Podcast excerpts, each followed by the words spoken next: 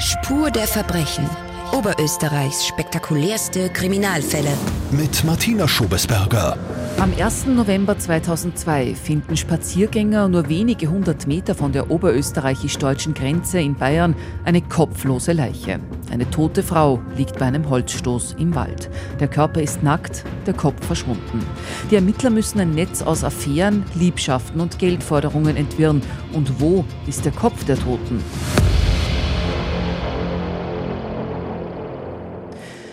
Herzlich willkommen in der Live-Radio-Podcast Lounge.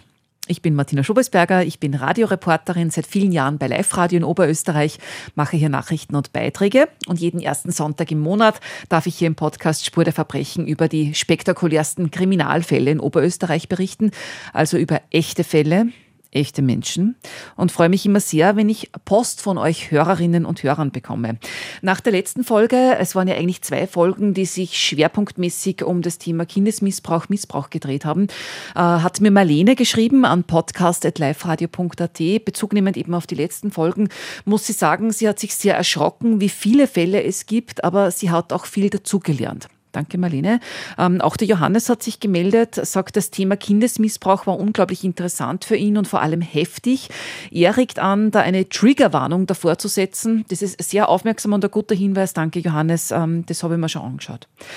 Claudia hat mir geschrieben, sie ist eine neue Hörerin des Podcasts. Sie ist eigentlich begeisterte Leserin von Psychothrillern, schreibt sie. Podcasts hat sie ganz neu für sich entdeckt und hört jetzt zu beim Bügeln, Kochen oder auch beim Plasmaspenden. Das finde ich so genial, Claudia. Plasmaspenden, erstens tolle Sache von dir und auch Anregung, wo man selber gedacht habe, ja, vielleicht schauen wir das jetzt wirklich einmal genauer an. Blutspenden gehe ich regelmäßig, Plasmaspenden war ich noch nie. Vielleicht war das jetzt die Anregung. Danke, Claudia. Und die Verena hat mir geschrieben an podcast.liferadio.at, sie arbeitet als Justizwachebeamtin. Das ist schon mal super spannend. Ich sage jetzt nicht, wo sie arbeitet, in welcher Anstalt und wo in Österreich, aber sie schreibt, sie kennt offenbar eine Person, die in einen Fall, den ich besprochen habe, verwickelt war und schreibt, wenn man diese Person kennt und es hört, wie sie es erzählt, oder er es erzählt, ist es schon recht interessant, muss ich sagen super spannend. Jede Geschichte hat ja mehrere Seiten. Es kommt immer darauf an, aus welcher Perspektive man sie hört. Ähm, Wäre jetzt interessant, mit dir zu plaudern, Verena. Vielleicht magst du mir nochmal anrufen oder mir nochmal schreiben. Äh, wie gesagt, Dankeschön für eure Nachrichten. Ich weiß das sehr zu schätzen, dass ihr euch da extra hinsetzt und diese Zeilen an mich schreibt. Ihr könnt mir übrigens auch jederzeit eine Sprachnachricht hinterlassen. Das geht in der Live-Radio-App. Dann kann ich äh, euer Feedback direkt mit eurer Stimme hier einbauen, wenn ihr das möchtet natürlich nur. Fragen, Anregungen, Lob, Kritik, immer her damit. Schließlich mache ich das hier für euch. Damit zu unserem heutigen Thema und dieses Mal geht es wieder um einen konkreten Kriminalfall aus Oberösterreich, um einen Mordfall. Und dazu begrüße ich zwei Gäste bei mir in der Live-Radio-Podcast-Lounge. Freue mich sehr, dass äh, Staatsanwältin Ulrike Breiteneder heute wieder hier bei uns ist, die Sprecherin der Staatsanwaltschaft Linz. Schön, dass du da bist. Danke für die Einladung. Und Richter Walter Eichinger, Vizepräsident des Landesgerichts Linz. Herzlich willkommen. Guten Tag, danke für die Einladung.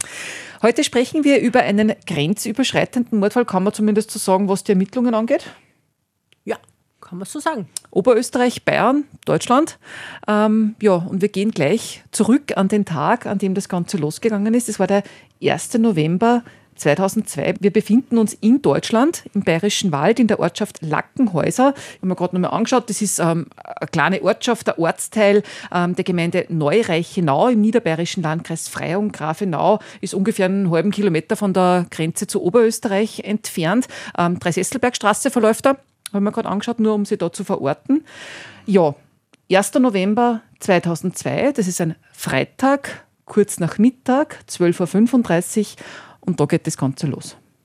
Es ist Allerheiligen 2002, als äh, ein Spaziergänger in Deutschland ganz nahe an der österreichischen Grenze, circa 150 Meter von der Grenze entfernt, im Wald bei einem Holzlagerplatz eine Leiche findet, und zwar eine, eine weibliche Leiche ohne Kopf, ohne Kleidung, ohne Schmuck. Also eine kopflose Leiche. Eine unbekleidete, kopflose Leiche. Mhm. Ihr habt mir gesagt, ihr habt gerade nochmal die alten Akten auch durchgeschaut und auch Fotos nochmal vom, vom Auffindungsort ähm, angeschaut. Wie hat denn das Ganze ausgesehen, ohne da jetzt irgendwie pietätlos zu werden, aber wie war denn die Situation, äh, die die Spaziergänger da äh, ja, vorgefunden haben? Die Leiche ist hinter einem Holzlagerplatz gefunden worden. Der Kopf war abgetrennt. Die Leiche war nackt. In der Nähe der Leiche hat man auch ein Messer gefunden. Okay. Also die war nicht irgendwie zugedeckt, versteckt oder so, sondern ist relativ. Die ist ganz offen gelegen. Okay. Ähm, was ist dann als nächstes passiert? Da war zunächst die bayerische Polizei damit beschäftigt, hat natürlich aufgrund der Grenznähe auch Kontakt gehabt mit der österreichischen Polizei.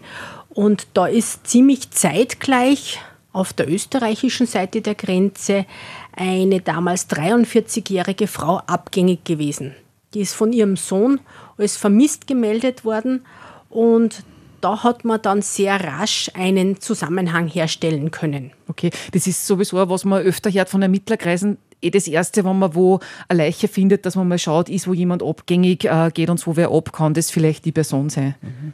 Was man da vielleicht nicht vergessen darf, ist, dass da ja eine Staatsgrenze dazwischen ist. Die Leiche ist in Deutschland gefunden worden, die Vermisstenmeldung war in Österreich und es hat da auch dann ein Zusammenwirken stattfinden müssen, sowohl auf Polizeiebene als auch dann auf Justizebene, weil es kann ja nicht die österreichische Polizei einfach auf deutsches Staatsgebiet fahren und dort eine Leiche mitnehmen und mit der dann die Ermittlungen starten. Also weil die vermisste Frau eine Oberösterreicherin war? Die Frau ist in Oberösterreich vermisst gewesen, mhm. die war da wohnhaft und die ist von ihrem Sohn äh, als vermisst gemeldet worden. Mhm, okay. Hat man das sofort feststellen können, ob das eben diese Frau ist? So schnell geht das wahrscheinlich dann trotzdem nicht, oder? Der Verdacht war einmal da, weil das einfach zeitlich so gut gepasst hat. Und es ist aber dann relativ rasch gegangen, dass man das feststellen konnte. Mhm.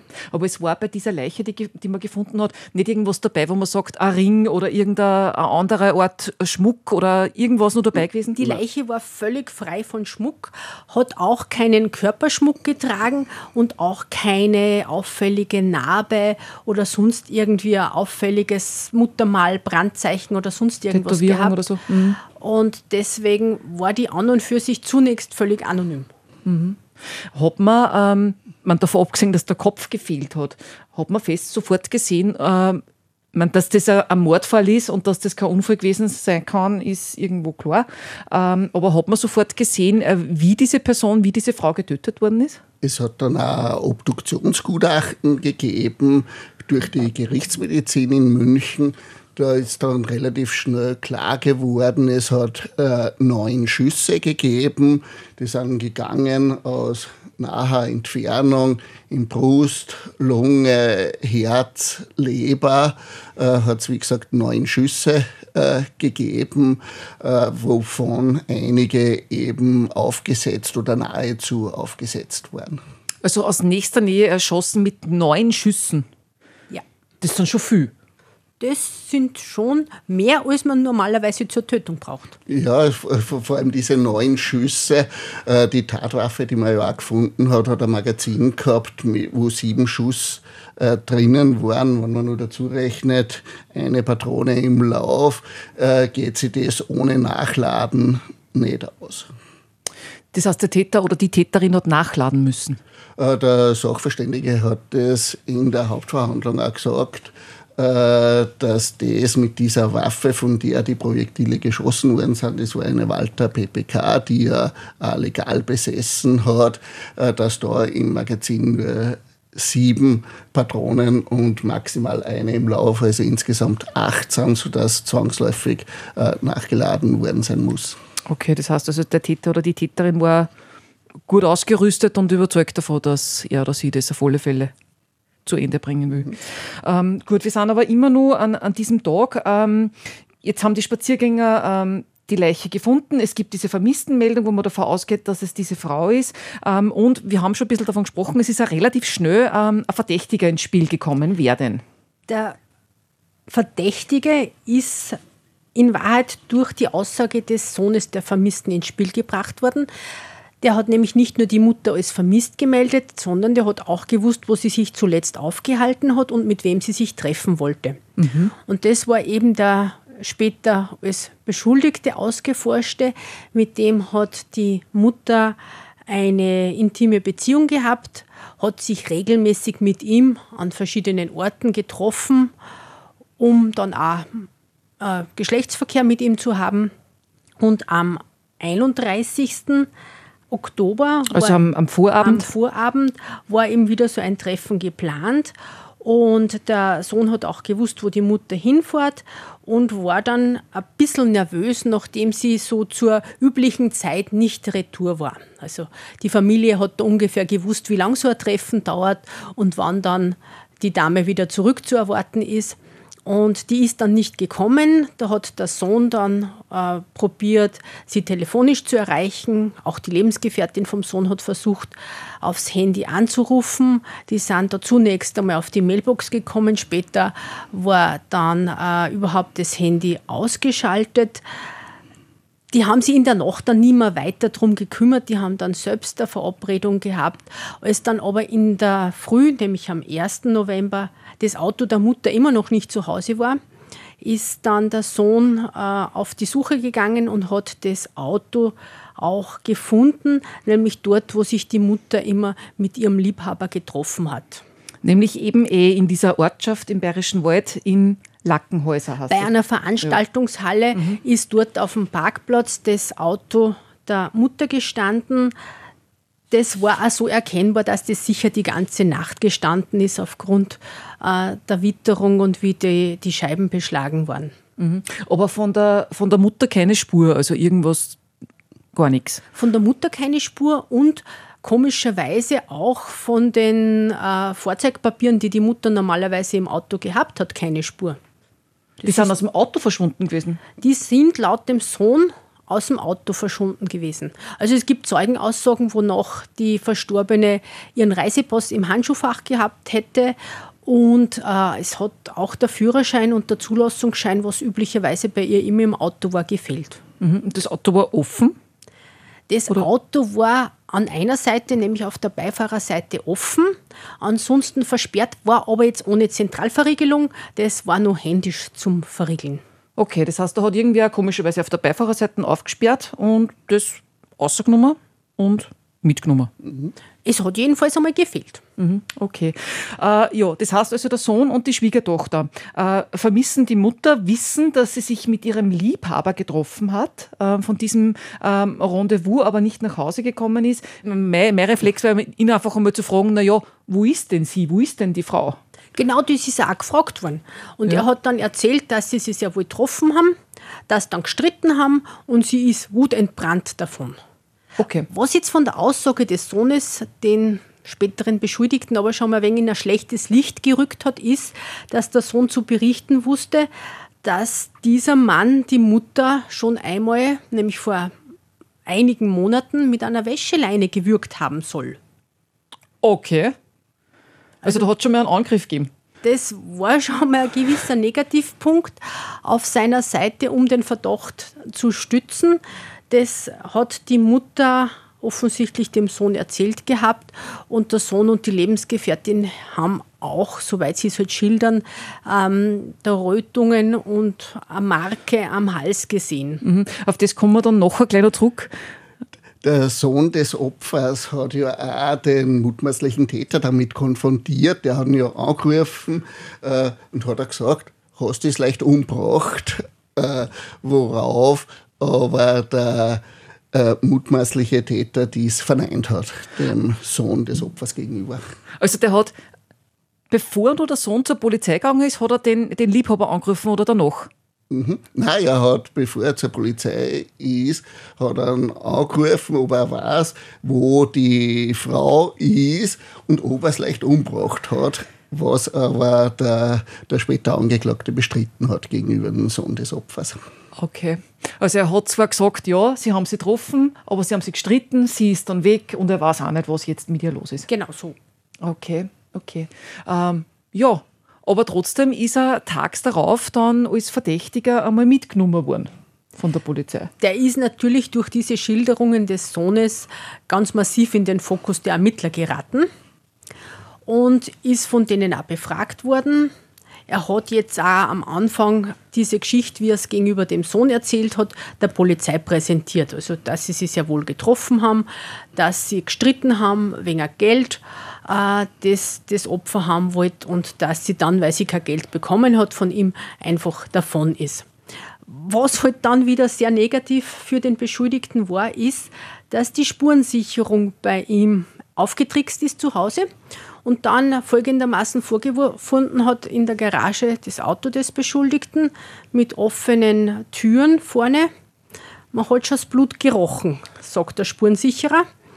Äh, es war die Beifahrerscheibe kaputt und die Ermittler haben dann begonnen, das Auto zu zerlegen und haben auf der Beifahrerseite die Verkleidung runtergeschraubt und den Sitz entfernt und haben dort dann auch ein Projektil und eine Hülse gefunden im Auto. Im Übrigen war schon mit freiem Auge zu erkennen, dass da Blutspuren gibt auf der Beifahrerseite und auf der Fahrerseite. Zur hinnigen Beifahrerscheiben hat der Verdächtige sich auch geäußert und zwar hat er die Erstversion gebraucht, äh, er sei mit dem Hammer in der Hand auf dem rutschigen Boden ausgerutscht. Der Hammer ist in die Scheiben rein äh, und deshalb sei die Scheibe zerbrochen. Und wenn man dort Blut finden würde, war seine erste Aussage, dann kann das nur das eigene Blut von ihm sein. Sehr abenteuerliche Theorie, aber gut. Die hat ihm letztendlich nicht einmal seine Frau äh, geglaubt, wie sie später im Verfahren ausgesagt hat. Äh, weil die hat er das nämlich auch erzählt gehabt, dass er mit dem Hammer gegen die mhm. äh, Beifahrerscheibe äh, ist. Das hat ihm die Frau äh, nicht geglaubt, worauf er dann ein bisschen umgeschwenkt hat und gesagt hat, naja, wie die Geliebte da wutentbrannt von dannen gezogen äh, ist, so jetzt mit dem Schurch die Scheiben eingehaut haben. Was jetzt auch nicht unbedingt für den Beschuldigten gesprochen hat, ist der Umstand, dass die Polizei auch eine Waffe, eine Faustfeuerwaffe Walter PPK Kaliber 6,65 mm bei ihm gefunden hat, was jetzt einmal per se schon äh, gepasst hat zu dem, womit die Frau getötet äh, worden ist. Und zudem war bei seiner Waffe auch noch Blut am Lauf und am Verschluss. Okay. Jetzt sind es ja unglaublich viel, äh, wie sagt man denn, Beweise oder Hinweise. Indizien. Indizien ja. Äh, hat der keine Zeit gehabt, dass er das verschwinden lässt oder hat er das unterschätzt? Äh, er dürfte es ein bisschen unterschätzt haben, weil sich ja seine Verantwortung im Laufe der Zeit immer, immer ein bisschen geändert hat, je nach Spurenbild. Am Anfang vom völligen Bestreiten, er hat keine Waffe mitgehabt, er hat kein Messer mitgehabt. Äh, bis dass man dann konfrontiert hat, dass aufgrund einer Individualspur an Geschossen, die man sichergestellt hat, diese aus der Waffe abgefeuert äh, worden sind, hat er sich dann darauf verständigt, naja, äh, die Waffe habe ich doch mitgehabt und die Spuren kann ich auch erklären im Auto. Äh, die sind, weil ich eben aus dem Auto heraus gezielt habe, in den Wald eine Schussübungen gemacht habe. Zum Spaß zum Spaß und da kann es eben gewesen sein, dass irgendein Schuss auch ins Auto gegangen ist und deshalb äh, habe man da diese äh, Patronen oder Patronenhülse gefunden. Okay. Er hat seine Erklärungen immer dem dann ein bisschen angepasst, was ihm von der Polizei vorgehalten wurde. Mhm. Man, zu dem Zeitpunkt hat man ja auch den Kopf immer noch nicht gehabt und nachdem ist natürlich auch gesucht worden massiv. Nach dem Kopf ist gesucht worden. Da hat sogar ein ganz offizielles Rechtshilfeersuchen der österreichischen Justiz an die bayerische gegeben, weil, wie gesagt, ist nicht einfach so möglich, dass man über die Staatsgrenze fährt und dort seine Ermittlungen aufnimmt. Was allerdings gefunden worden ist, relativ rasch einmal, ist im Bereich dieser Auffindungsstelle die Zahnprothese der Verstorbenen. Da mhm. war eine Streifenbesatzung der bayerischen Polizei noch einmal am Auffindungsort und hat sich dort ein bisschen umgesehen. Und dann hat einer der Beamten so im Sonnenlicht was blinken gesehen, was Metallisches und hat dann im Laub die Zahnprothese der Verstorbenen gefunden. Das hat man auch ganz genau abgleichen können und mit Sicherheit sagen können, dass das ihre war. Mhm. Ähm, was ich noch gelesen habe in verschiedenen Zeitungsberichten von damals, ähm, dass da mit, mit Leichenspürhunden da das ganze Grenzgebiet abgesucht worden ist, dass das wirklich eine massive, massive Suchaktion Das war eine war. große Suchaktion, weil man doch vermutet hat, dass sich der Kopf irgendwo in der Nähe befinden müsste. Ich habe gelesen, dass anscheinend sogar ein Teich ausgebaggert worden ist, dass Taucher den durchsucht haben und das Wasser abgelassen worden ist, um zu schauen, ob, ob der Kopf da Man drinnen hat ist. alle Möglichkeiten ausgeschöpft, wo man allenfalls den Kopf vermuten konnte. Mhm. Es hat da auch durchaus Spekulationen gegeben, dass der vielleicht irgendwo in eine landwirtschaftliche Häckselmaschine gegeben worden wäre oder in ein Säurebad, halt, was man sich so vorstellen kann, um menschliches Gewebe aufzulösen oder unkenntlich zu machen. Allerdings ist der Kopf wirklich während dieses Verfahrens nicht aufgetaucht. Okay. So, gefunden worden ist die Leiche am Freitag und am Mittwoch drauf ist dann das Gutachten von der Gerichtsmedizin, glaube ich, gekommen. Von der Gerichtsmedizin Mhm. in München ist das Obduktionsgutachten erstattet worden. Genau. Und ist da dann schon bestätigt worden, dass die Leiche tatsächlich die vermisste Oberösterreicherin ist? War das dann da das Ich endgültige? glaube, quasi? dass das sogar vorher schon War das vorher schon? bewusst war. Also, dass das schon die Identifizierung vorher schon stattgefunden gehabt hat. Wie ist dann weitergegangen? Die erste Aussage, die ähm, der Oder wie, Beschuldigte. oder wie sagen wir denn? Hat er dann gestanden oder ist das dann noch länger? Nun Äh, nicht Nein, gleich. es ist als erstes die Untersuchungshaft über ihn verhängt worden. Und nachdem die Untersuchungshaft wegen des Verdachtes Mordes äh, über ihn verhängt worden ist, hat er später, ich glaube ein, zwei Tage später, ein schriftliches Geständnis an den Untersuchungsrichter geschrieben. 8. November hat er dann an die Polizei geschrieben, glaube ich, ähm, dass er jetzt gestehen möchte. Okay, also eine Woche, nachdem die Leiche gefunden worden Ja. ist. Mhm, Und hat aber da auch ausgeführt sein Motiv, was sein Motiv war, nämlich, dass das Opfer ihm erpresst haben soll und eben immer wieder Geld verlangt haben soll von ihm und zuletzt er ihm auch gesagt haben soll, er soll seine Frau, Zitat von ihm, in die Kiste schicken. Das heißt, umbringen. Seine Frau war Diabetikerin, äh, hat Insulin gespritzt äh, und da sollte eben das spätere Opfer ihm auch gesagt haben, naja, äh, so eine Überdosis Insulin können da ihr schon spritzen, danach werden sie heiraten äh, und, und, und er soll sie auch am Haus anschreiben. Das, war ja so ganz die- wichtig anscheinend, dass sie am Haus angeschrieben wird. Fiktion, ja, genau.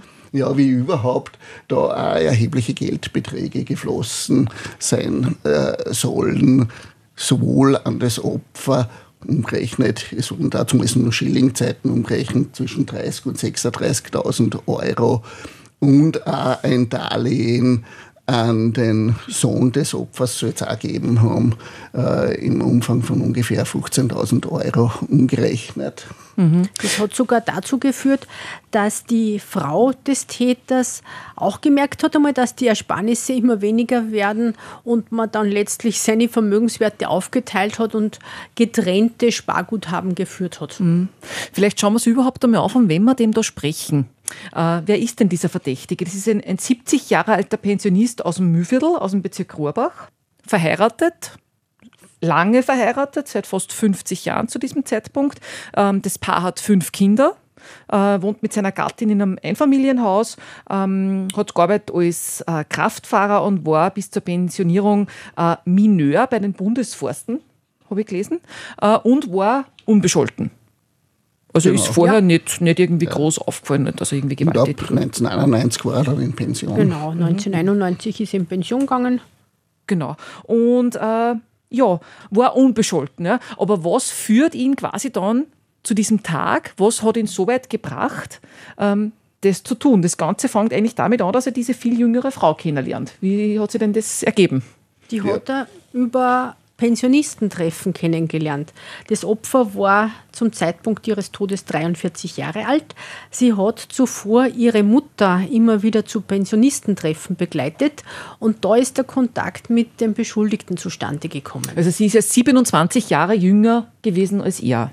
Also Sie hat ihn etwa 1996 kennengelernt und ab rund 1998 immer wieder Sexualkontakte zu ihm gehabt. Mhm. Also zuerst einmal befreundet und dann hat man sich halt ein wenig getroffen. Wie ist das abgelaufen, dieses, dieses Verhältnis? Also wo und wie haben Sie die getroffen? Äh, getroffen haben sie sich immer äh, des Abends in irgendwelchen äh, Waldgebieten im Grenzbereich zu Deutschland. Äh, er sollte daheim immer vorgegeben haben, dass er irgendeiner Gasthaus Karten spielen geht.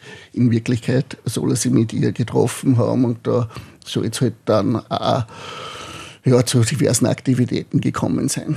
Aber immer im Auto und immer irgendwo quasi in einer, in einer ruhigen Ecke in der Natur. Also so hat er es zumindest geschildert und so mhm. hat es auch der Sohn des Opfers mitbekommen. Mhm. Also so wie ich das auch aus, aus den Akten, die ich gefunden habe, äh, gelesen habe, ein, zwei Mal im Monat, dass sie sich getroffen haben, so in der Umgebung äh, eben da im Mühlviertel, kleine Gemeinden. Ähm, und es ist aber relativ bald dann auch gleich mal um, um Geld gegangen. Ähm, du hast das ja gesagt. Mhm. Ja, äh, die Frau hat ja teilweise auch in einem Gasthaus gearbeitet, eben teilweise äh, hat auch Pflegegeld für zwei Brüder bekommen und eine Waisenpension. Und es ist aber immer wieder auch um Geldforderungen gegangen, die sie äh, gegenüber den späteren Täter gemacht hat. Und es sollen da immer wieder doch auch insgesamt über die Jahre ganz erhebliche Geldbeträge geflossen sein.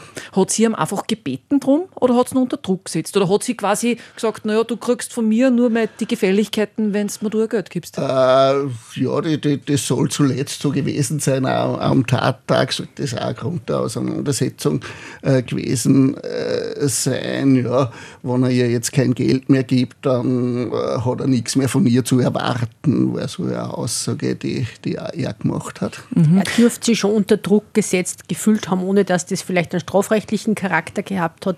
Aber er schildert schon relativ bald, nämlich in der ersten gerichtlichen Einvernahme, dass es äh, ja, je Treffen, das so circa ein bis zweimal monatlich gewesen ist, so an die äh, 500 bis 1000 Schilling damals den Besitzer gewechselt hatten. Jedes Mal? Jedes Mal. Er sagt selbst, er hat ja auf diesem Weg etwa äh, 400 bis 500.000 Schilling damals noch zukommen lassen. Ja, aber warum? Ich meine, das ist ja nicht so, dass ich für Dienstleistung bezahle, sondern, wie soll ich sagen? Hat sie gesagt, sie braucht das Geld und er hat sie halt gegeben, oder? Er hat sie gegeben, weil sie es verlangt hat. Okay. Also sie dürfte finanziell nicht besonders gut dargestanden sein. Sie hat jetzt kein geregeltes Einkommen gehabt. Sie hat von so äh, Gelegenheitsarbeiten gelebt, hat zuletzt in einem Gasthof in der Küche als Aushilfe ein wenig gewirtschaftet und war auch bei einem Untermieter, der ebenfalls in dem Haus ihres Sohnes gewohnt hat, mehr oder minder mitversichert, weil sie keine eigene Sozialversicherung gehabt hat. Mhm. Und die Frau, hast du gesagt, also die Gattin des, äh, des äh, späteren Verdächtigen, die hat das auch schon mitgekriegt, dass da was parallel die läuft. Die hat die letzten Jahre von dieser Beziehung gewusst und hat ihm das mit dem Kartenspielen auch nicht mehr so abgenommen. Mhm. Und du hast schon gesagt, die hat dann schon geschaut, dass sie das finanziell irgendwie trotzdem ausgeht. Sie haben einfach ihre finanziellen Angelegenheiten geregelt und äh, da jetzt getrennte Rechnung gemacht. Okay. Aber das war alles noch, da, da war noch kein Bedrohungsszenario da, jetzt, jetzt in dem Fall, dass irgendwer jemand anderen da bedroht hätte mit ich tue da was oder sonst irgendwas. Nix. Okay. Das hat sich aber dann einmal geändert. Ähm, du hast das schon kurz angesprochen, ähm, Uli. Es hat da schon einen Vorfall gegeben im Jänner 2002. Das soll es, so jetzt wieder die Aussage des Sohnes und die Aussage der Lebensgefährtin, einmal zu einem Vorfall im Jänner 2002 gekommen sein da hat das Opfer dann der Familie berichtet, sie hätte sich wieder mit ihm getroffen. Er hätte ihr ein Geschenk versprochen und zu dem Zweck wären sie da beim Kofferraum gewesen und statt dass sie die äh, von ihm erwartete Halskette bekommen hätte, hat er ihr angeblich eine Wäscheleine um den Hals gelegt. Das war ja ganz gruselig, was, was ich gelesen habe. Also er hat gesagt, ich habe ein Geburtstagsgeschenk für dich. Er hat gesagt, es ist eine Halskette. Sie sind im Auto gesessen? Ja sind zum Kofferraum, Da hat er rumgestöbert, wie man halt was suchen würde in einem Kofferraum.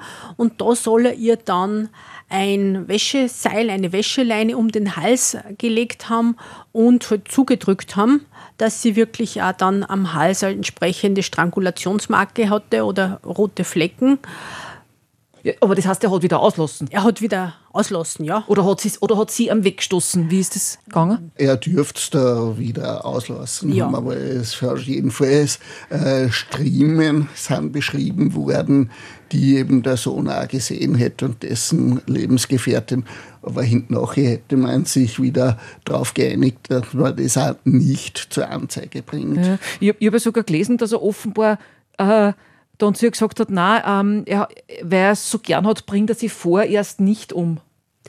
Ja, sie hat dann offensichtlich ein Telefonat mit ihm geführt und da hat er sich entschuldigt und deswegen ist da auch keine Anzeige erstattet worden.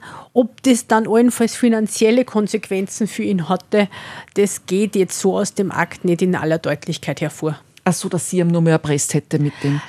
Erpresst ist jetzt oft dieser strafrechtliche Ausdruck. Ich glaube, er hat sie vielleicht unter Druck gefühlt, also unter Druck gesetzt gefühlt. Na gut, wenn er ihr vorher, wenn er Ja. sie vorher schon quasi stranguliert ein bisschen. Ähm, und nur dazu, also das hat ja der Sohn und die Schwiegertochter haben das ja mitbekommen, habt ihr gesagt. Die haben zumindest die Zeichen dieser Tat dann nachher gesehen. Also er muss zumindest so weit zugedrückt haben oder zugezogen haben mit der Leine, dass die Spuren am Hals hinterlassen hat. Okay. Aber er ruft an, entschuldigt sie, äh, sie einigen sich drauf, sie erstattet keine Anzeige. Okay. Und es geht weiter wie bisher. Okay. okay. Äh, ja, bis zum 31. Oktober. Eigentlich, wo es so richtig angefangen hat, das dürfte schon am 30. Oktober gewesen Okay. sein, nämlich wieder mit einer Geldforderung. Von ihr, wie viel hat es gefordert diesmal? Sie wollte jetzt 4000 Euro haben, äh, hat sie dann sozusagen runterhandeln lassen auf 2000 Euro, die er tatsächlich behoben hat. Also die hat er dann schon in Händen gehabt, diese 2000 Euro. Und dann gibt es noch ganz ein komisches Telefonat, das er schildert. Er hätte vermeintlich von einer Gerichtsvollzieherin oder einer Mitarbeiterin einer Justizanstalt einen Anruf bekommen, wann das Opfer nicht diesen Geldbetrag zahlt, muss sie eine Ersatzfreiheitsstrafe verbüßen Also ins Gefängnis. ins Gefängnis. Ähm, was ihn ein wenig stutzig gemacht hat, er hat vermeint, dass er die Stimme kennt, dass das jetzt nicht eine fremde Stimme einer weiblichen Gerichtsvollzieherin ist, sondern dass das die Stimme der Lebensgefährtin vom Sohn ist. Und ist sie da verarscht vorgekommen. Okay. Dass quasi seine Geliebte die eigene Schwiegertochter vorschickt und dem was vorspült, sie muss ins Gefängnis, wenn sie nicht ein Geld zahlt, um ihm zusätzlich unter Druck zu setzen, dass er da wirklich jetzt. Ähm, Genau. Und da ist bei ihm so der Gedanke gereift, die kriegt kein Geld mehr von mir und hat am 31. Oktober, am Weltsporttag, diese 2000 Euro wieder aufs Konto eingezahlt. Also wieder zurück aufs. Kon- Okay. Das ist auf der Bank irgendwie belegt worden oder war er da direkt auf der Bank? Der war auf der Bank. Man hat, glaube ich, sogar im Rahmen des Verfahrens die Kontobewegungen eingesehen. Ähm, er hat das dann auch so geschildert und hat sich dann mit ihr eben getroffen am 31. Ohne Genau. dass er Geld mitgehabt hat. Und das war halt auch dann der Grund des Streits. Okay. Also Geld zahlen wollte er keines, getroffen haben sie sich trotzdem. Das hat sie noch nicht gewusst, dass er keins zahlen will. Sie hat ja dann nur die Hoffnung gehabt, dass er zumindest die 2000 Euro mit hat und ihr dann nach dem Schäferstündchen oder davor übergeben würde. Und, er- und er hat ja auch zugesagt, nein, heute nicht, aber am nächsten Tag nehme ich, das heißt, nehme ich da dann das Geld mit. Okay. Mhm. Und Sie haben sie wieder eben auf diesem Parkplatz von dieser Veranstaltungshalle in Lackenhäuser getroffen. Sie ist mit dem Auto hinkommen, er ist mit dem Auto hinkommen. Sie hat ihr Auto stehen lassen, ist zu ihm eingestiegen und dann sahen sie gemeinsam mit seinem Auto so ein bis zwei Kilometer in den Wald rein zu diesem Holzlagerplatz. Und dort ist es eben aber dann zum Streit gekommen, eben ewig am Geld.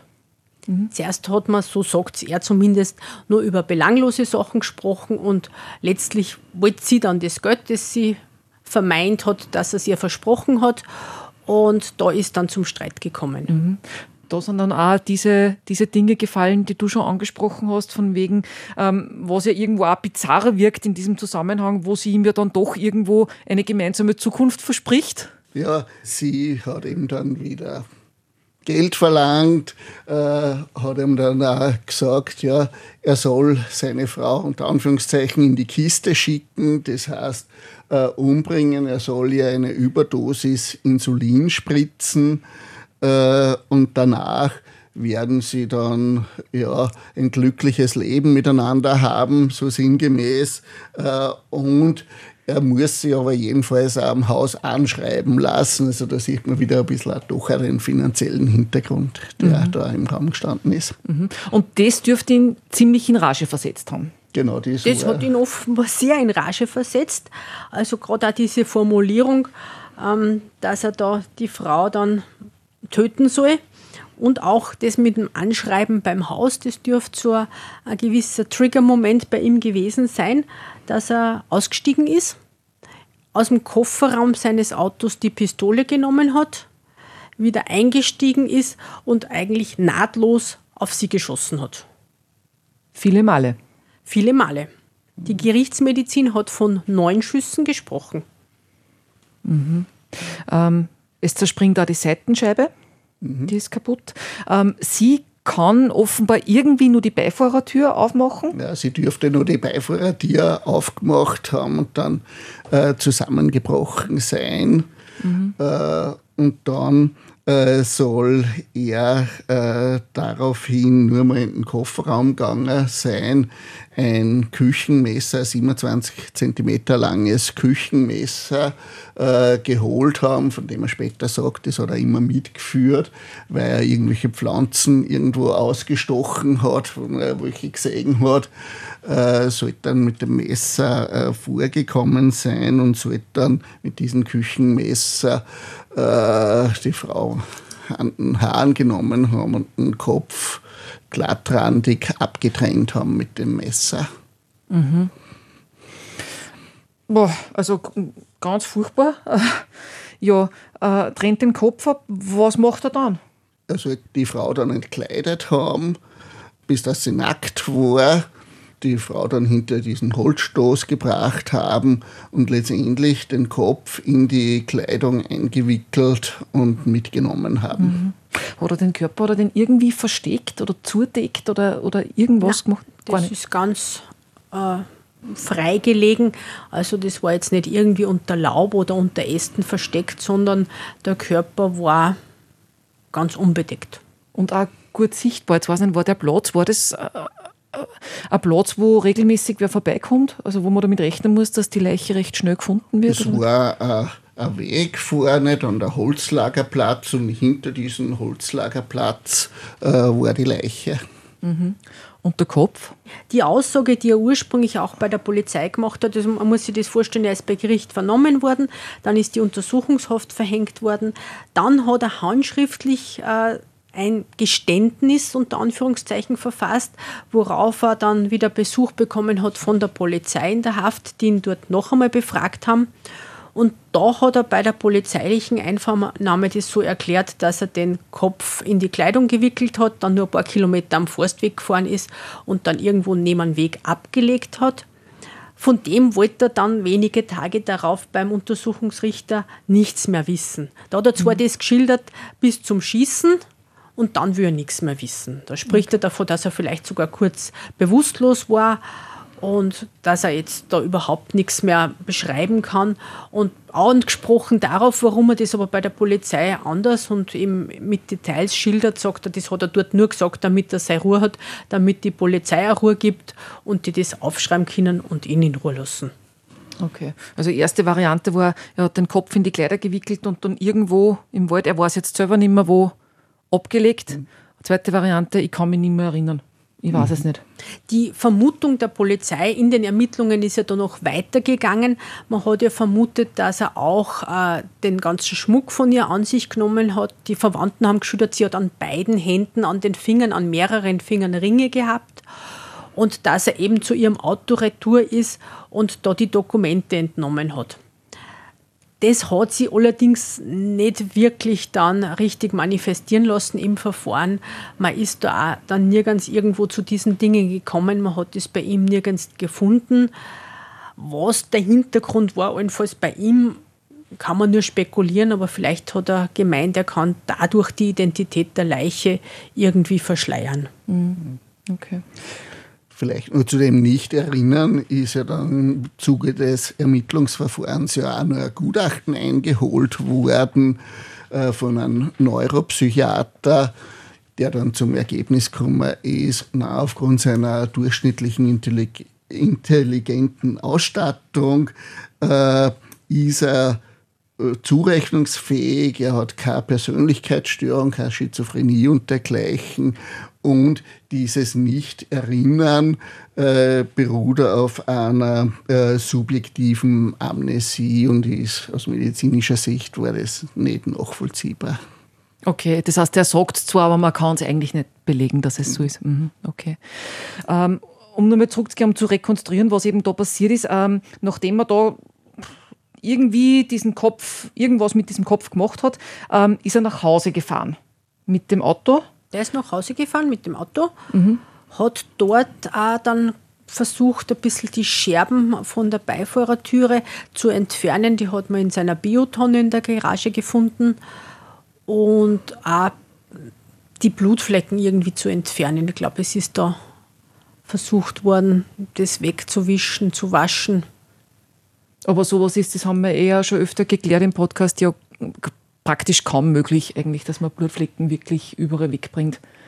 Die waren auch offensichtlich für die Spurensicherung nur mit freiem Auge zu erkennen. Die haben da gar keine chemischen Substanzen braucht. Das war laienhaft gleich erkennbar, dass da, da Blut geflossen ist in dem Auto. Mhm.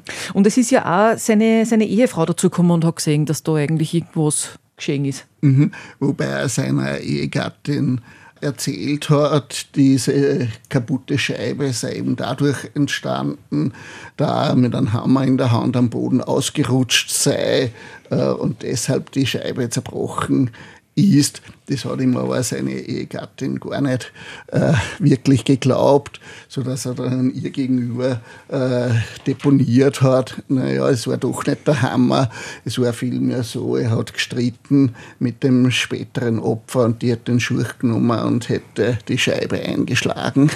Okay. Ja, er hat dann die Blutspuren damit zu erklären versucht, dass er sie beim äh, Entfernen der Scherben irgendwie geschnitten hätte und warum es dort feucht war am Sitz, hätte er damit erklären wollen, dass da beim Allerheiligen gesteckt ist, man auf dem Friedhof transportiert hat, dass da irgendwas daneben gegangen wäre und da Flüssigkeit ausgetreten wäre. Okay. Ja, hat ihm im Endeffekt aber dann nicht mehr viel genützt. Wie ist es denn dann weitergegangen? Es ist dann Anklage erhoben worden und zwar im Februar 2003 nicht nur wegen des Mordes, sondern auch wegen Körperverletzung, nämlich wegen diesem Würgen mit der Wäscheleine im Jänner. Deswegen ist auch nochmal Anklage erhoben. Da ist Anklage okay. erhoben worden und auch wegen gefährlicher Drohung, weil er an diesem besagten Tag im Jänner 2002 auch äh, gedroht hätte, dass er sie umbringt. Mhm. Das eben basierend auf den Aussagen des Sohnes und der Lebensgefährtin des Sohnes, die das mittelbar ja mitbekommen haben, indem es das Opfer erzählt hat, wie sie damals nach Hause gekommen ist im. Jänner. Das wird dann nur mal mit eingerechnet. Da hat man gesagt, das ist vom Tatverdacht her so weit dicht, dass man auch da mit einer Verurteilung rechnen kann. Okay, und da summiert sich dann quasi, da, da steigt dann nur mehr das Strafausmaß oder was bringt es dann in dem Fall? Der Strafrahmen richtet sich nach dem am strengsten bestraften Delikt. Das ist natürlich der Mord, der mit 10 bis 20 Jahren Freiheitsstrafe oder lebenslanger Freiheitsstrafe bedroht ist. Aber es gibt, wenn jemand mehr als ein Delikt anstellt, einen besonderen Erschwerungsgrund, nämlich, dass man eben mehr gemacht hat als nur eine Handlung. Mhm. Gut, Anklage fertig, dann war der Prozess. Davor Vor? war nur ah, okay. ein kleiner Zwischenschritt. Nein, okay, äh, ja. Zum damaligen Zeitpunkt war auch noch in der Strafprozessordnung vorgesehen, dass der Vorsitzende des Geschworenengerichtes den Beschuldigten zur Anklage befragt. Und das war auch insofern interessant, dass da der Beschuldigte äh, deponiert hat, er wird sich nicht schuldig bekennen. Und die Gendarmerie habe ihn so bearbeitet, äh, dass er dann alles zugegeben habe. Im Prozess selber war allerdings dann die Verantwortung eh wiederum eine andere. Okay, das heißt, er hat quasi gesagt, die haben ihn zum Geständnis irgendwie gedrängt oder genötigt oder genau. weiß nicht, wie man sagt. Mhm. mhm. Und im Prozess dann war er aber wieder geständig. Im Prozess selber war es auch insofern interessant, er hat sich nämlich nicht schuldig bekannt zu ihrer Körperverletzung und zur gefährlichen Drohung. Das heißt zu diesen Würgen sehr wohl, aber äh, zum Mord, wobei er da das ähnlich geschildert hat wie zuletzt im Ermittlungsverfahren. Er hat die Schüsse äh, zugegeben, äh, hat allerdings dann gesagt, nach diesen Schüssen weiß er nicht mehr, was nachher war. Er sei bewusstlos gewesen und könne sich an nichts erinnern. Mhm.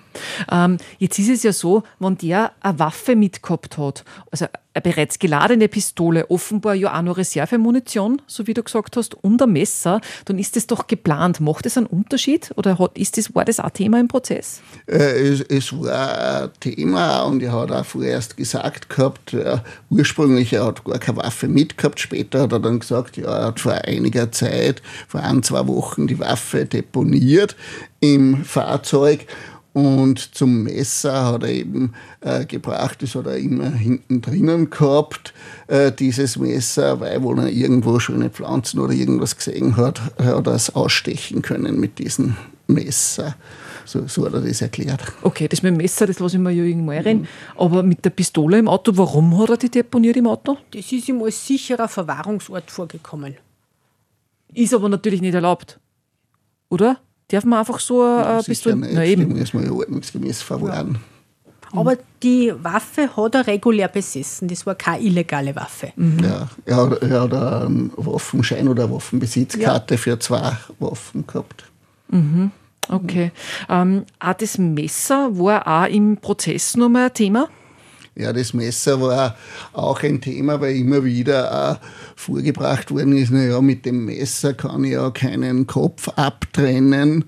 Äh, es wurde dann in der Hauptverhandlung auch das Messer im Verhandlungssaal äh, demonstriert. Es war auch ein Sachverständiger, ein medizinischer Sachverständiger dabei, der hat sich das Messer angeschaut und ist dann zum äh, Ergebnis gekommen, dass das demonstrierte Messer als Tatwerkzeug in Betracht kommt.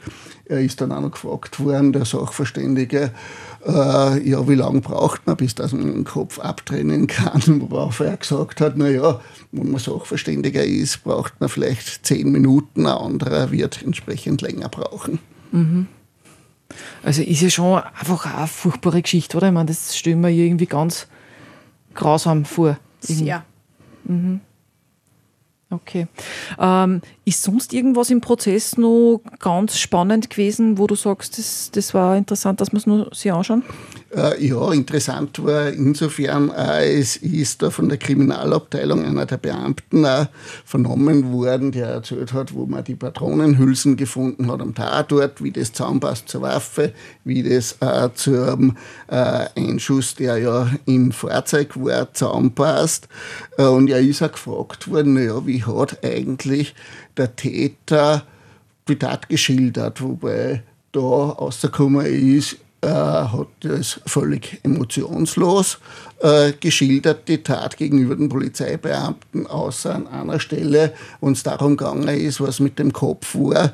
Da ist er dann aggressiv geworden und auch echt emotional geworden. Aha.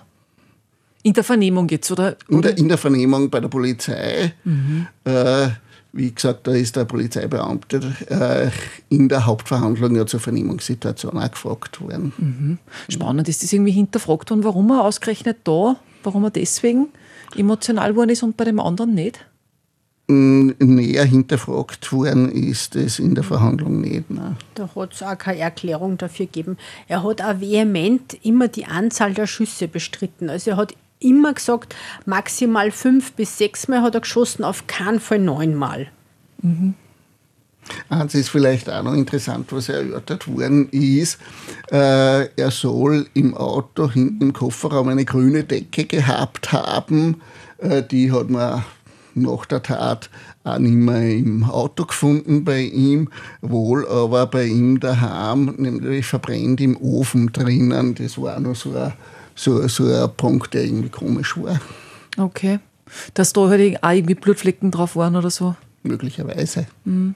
Aber dass er das dann verbrennt und das andere gar nicht so richtig putzt und wegkramt? Ich glaube, dass er dann auch in gewisser Weise mit dieser Situation nicht ganz zurechtkommen ist. Mhm. Weil einerseits war schon eine gewisse Struktur dahinter. Er hat auch geschildert, wenn wir nur kurz an den Tatort zurückgehen, wie die Frau aus dem Auto gekippt ist, die angeschossene und dann letztlich verstorbene hat er mit dem Auto dann ein Stück vorfahren müssen. Die ist so richtig in einen Spalt zwischen Auto und Holzstoß gekippt, dass er nicht hinzu konnte. Mhm.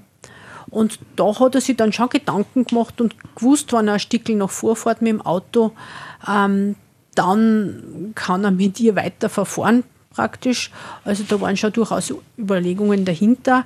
Ähm, es war auch ganz klar, das hat auch die Frau vom Täter dann geschildert, sein Auto hat nur er angegriffen. Also da hat die Frau nichts putzt, nichts weggerammt, das war heilig, da hat sie gar nicht hingreifen dürfen. Mhm. Jetzt war das ein 70 Jahre alter Pensionist, war der nur so fit und so rüstig und, und man, das erfordert ja auch eine gewisse Körperkraft, das Ganze. Es ist ein Gutachten über ihn eingeholt worden. Da war das Ergebnis, er war durchschnittlich intelligent, hat keine Persönlichkeitsstörung gehabt, keine Schizophrenie, keine andere Störung, war nicht irgendwo höhergradig abnorm, sondern war voll und ganz auch zurechnungsfähig und ja, Du weißt noch, man, ist er, war er besonders fit oder, oder jung geblieben für sein Alter? Ich meine, er hat eine 43 Jahre alte Geliebte. Man, er hat sich zumindest selbst nie darauf berufen, dass ihm da irgendwie was körperlich zu steil worden wäre. Also sogar mal ausdrücklich gefragt, glaube ich, ob er die aus dem Auto hätte ziehen können. Weil das ist halt seine Schilderung, dass die im Zuge der Schussabgabe irgendwie aus dem Auto gekippt ist. Wir wissen es natürlich nicht, weil es gibt keine Aussage der Verstorbenen. Es könnte genauso gut sein, dass er es wirklich im Auto äh, erschossen hat, dass sie im Auto sitzen blieb und er sie dann aus dem Fahrzeug zieht und dann den Kopf abgeschnitten hat. Aber da war nie eine Verantwortung im ganzen Verfahren nicht, dass er das körperlich nicht gepackt hätte. Mhm. Okay. Ja, wie ist dann das, ähm, das Urteil ausgefallen? Er wurde verurteilt wegen des Mordes, wegen der Körperverletzung und wegen der gefährlichen Drohung äh, und hat eine Freiheitsstrafe von 15 Jahren bekommen. Mhm. Ist es, um es einordnen zu können, ist es ein, ein strenges Urteil oder wie kann man das ähm, einordnen? Äh, es hat natürlich auch Milderungsgründe gegeben. Das äh, Geschworenengericht hat als milderndes teilweise Geständnis gewertet, die Unbescholtenheit und hat auch gewertet, ein Spannungsverhältnis, das durch die finanzielle Ausnutzung äh, des Täters durch das Opfer begründet wurde. Mhm. Äh, das hat das Schulgericht ausdrücklich als mildernd gewertet, erschwerend eben das Zusammentreffen von Verbrechen mit Vergehen und davon ausgehend und unter Bezugnahme auf den gesetzlich möglichen Strafrahmen hat das Geschworenengericht die 15 Jahre als Tat und Schuld angemessen äh, angesehen. Das Urteil ist ja dann auch bekämpft worden letztendlich, aber wurde auch die Strafe vom Oberlandesgericht als Tat und Schuld angemessen gesehen. Okay. Äh, was ist die Obergrenze, die Höchststrafe für Mord? Lebenslang. Lebenslang. Okay. 15 Jahre. Ähm, ja, man muss da jetzt auch dazu sagen, der Kopf war immer noch verschwunden zu diesem Zeitpunkt. Der war damals zur Urteilsfällung verschwunden und blieb auch noch einige Zeit verschwunden, nämlich bis zum Mai 2009. Also sieben Jahre später? Fast sieben Jahre später findet ein Forstarbeiter des Stifts Schlegel einen äh, menschlichen Schädel schon skelettiert und es war auch kein vollständiger Schädel, es haben die Kiefer gefehlt und das ist dann untersucht worden von der Gerichtsmedizin. Man hat ja noch DNA-Spuren der Verstorbenen gehabt zu Vergleichszwecken und das war dann wirklich ein Treffer. Das war der Schädel unserer Verstorbenen. Die, die, Vermutung war, dass er eben von einem Tier, beispielsweise von einem Wildschwein, ausgraben worden ist und dann an den Fundort verbracht worden ist. Mhm. Aber schon, dass er vorher eben vergraben war und nicht einfach irgendwo offen gelegen ist oder so das zum Beispiel. Kann man nicht mehr sagen. Kann man nicht mehr sagen. Ja, das war die, die Vermutung, ja. die die Polizei gehabt hat, aber ja. sicher ist das nicht. Mhm. Die Vermutung ist daher gekommen, dass man ja dort wirklich alles abgesucht hat. Und wenn das jetzt wirklich in dem Kleiderpaket irgendwo gelegen wäre, wäre die Wahrscheinlichkeit hoch gewesen, dass die Beamten auch gefunden hätten. Mhm. Wo genau hat der Waldarbeiter den Kopf gefunden? Bei Arbeiten ist dieser Kopf aufgetaucht auf oberösterreichischem Boden und ist dann untersucht worden von der Gerichtsmedizin. Okay, also der Mord selber knapp über der Grenze in Deutschland. Der Kopf ist dann fast sieben Jahre später dann auf oberösterreichischer ja, Seite. Wobei da kann natürlich äh, durch verschiedene Einwirkungen das transportiert worden sein, zum Beispiel durch ein Tier. Mhm. Also das ist ja, da geht es um ein paar hundert Meter, also da, da geht es nicht um, um Rein theoretisch wären auch irgendwelche Erdarbeiten möglich, wodurch er mhm. Okay. das transportiert worden ist. Und wie gesagt, er war auch nicht vollständig, der Schädel, es haben die Kiefer gefehlt. Also offensichtlich hat es da einmal irgendeine Einwirkung gegeben, dass nicht der komplette Schädel transportiert worden ist. Mhm. Dann hat sich quasi das, das letzte Rätsel in diesem Kriminalfall dann auch, wenn auch Jahre später noch geklärt. Genau, das äh, war dann wirklich zweifelsfrei zu sagen, dass das der Kopf der Verstorbenen war und so hat man da letztlich auch noch was aufklären können. Mhm. Hat es der Verurteilte noch miterlebt, dass der Kopf gefunden worden ist? Ja. Mhm. Mhm. Okay. Ja, der, der Beschuldigte hat das äh, auch noch in Haft miterlebt. Er ist äh, dann später aus der Haft in einen betreuten äh, Wohnbereich gekommen weil er in der Haft schwer erkrankt ist und damit vollzugsuntauglich war. Mhm, okay. Aber das Rätsel geklärt. Ja, ein dramatischer Fall. Dankeschön, dass ihr beide euch Zeit genommen habt, äh, mit mir das im Detail durchzugehen, ähm, euch die Mühe gemacht habt, die Akten damit durchzuschauen. Danke für den Besuch bei mir im Studio. Äh, Staatsanwältin Ulrike Breitenieder, Dankeschön. Gerne. Und Richter Walter Eichinger, schön, dass ihr beide da wart. Gern geschehen, jederzeit wieder. Wenn ihr diesen Fall auch so spannend, schauderlich, packend gefunden habt, dann freue ich mich sehr über eine gute Bewertung, aber Sternchen sind immer schön. Und wenn Fragen offen geblieben sind, ihr Feedback habt, Ideen oder auch Kritik, dann lasst mir das bitte wissen. Schreibt mir an podcast.liferadio.at oder hinterlasst mir eine Sprachnachricht in der Live-Radio-App. Ich lerne auch mit jeder Folge noch dazu. Also wenn es irgendwas gibt, ähm, dann sagt mir das bitte. Die nächste Folge, die kommt dann raus am 6. August. In der Zwischenzeit genießt den Sommer, egal ob ihr frei habt, arbeiten müsst, studiert, lernt, was auch immer. Ähm, vielleicht auch für die Sommerzeit, für die langen, lauen Abende.